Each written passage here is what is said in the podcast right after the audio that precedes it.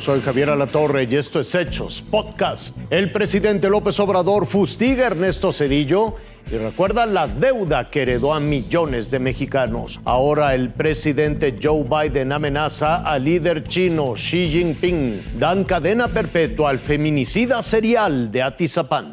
22 años después de que Ernesto Cedillo dejó de gobernar el país, se le ocurrió fustigar los gobiernos de América Latina y este viernes sus dichos tuvieron respuesta.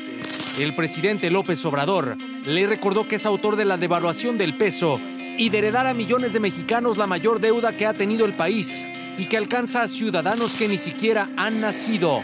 Fue el que convirtió las deudas privadas de unos cuantos en deuda pública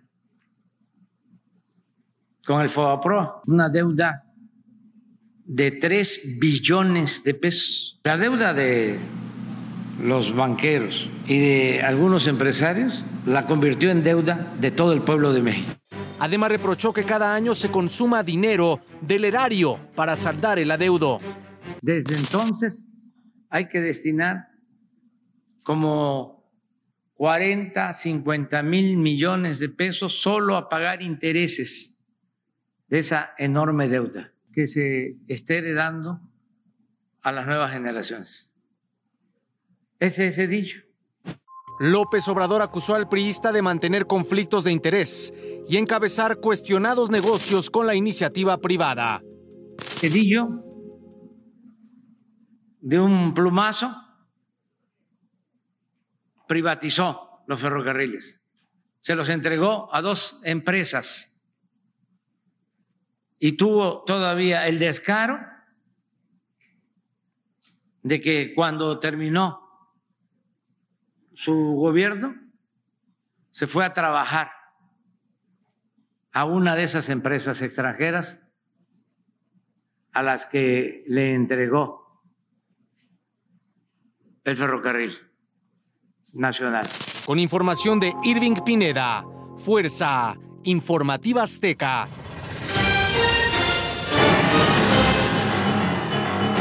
La Casa Blanca dice que el presidente Biden está utilizando su llamada con el presidente chino Xi Jinping para advertir a China que no apoye el ataque de Rusia contra Ucrania. China se ha negado a condenar el ataque de Rusia. Beijing dice que reconoce la soberanía de Ucrania, pero añade que Rusia tiene preocupaciones legítimas de seguridad. También hoy hay informes de que Rusia necesita ayuda económica de China y no solo eso, también ayuda militar para sostener sus operaciones en Ucrania y para eso necesitará misiles tierra-aire, drones de ataque y MREs, raciones militares para alimentar a sus tropas. Kevin Rudd, ex primer ministro de Australia y fundador de Asia Society, dice que China teme a las sanciones de Estados Unidos y cómo afectarían a su economía. Para muestra, el Congreso le revocó a Rusia su calidad de nación más favorecida para el comercio. La congresista Victoria Sparks, que nació en Ucrania, presentó la ley. En Ucrania continúa aumentando la intensidad de los combates, que se han mudado a las ciudades del sur, no muy lejos de la frontera con Polonia.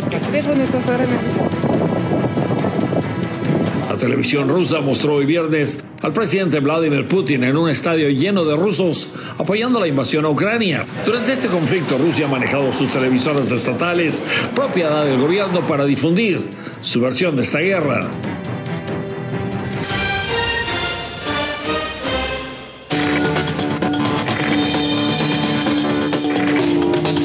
Pesadilla para decenas de familias empezó el 14 de mayo del 2021. En la casa de Andrés Filomeno Mendoza Celis, de 72 años, fue localizado el cuerpo desmembrado de Reina N, una joven mujer que fue asesinada por este hombre, pero no era la única víctima. Al interior del inmueble de la colonia Lomas de San Miguel, en Atizapán de Zaragoza, Estado de México, también se localizaron identificaciones de otras posibles víctimas, ropa, cuadernos con sus nombres. Las investigaciones avanzaron por la Fiscalía Estatal. Finalmente hallaron 4.300 restos óseos de 19 cuerpos.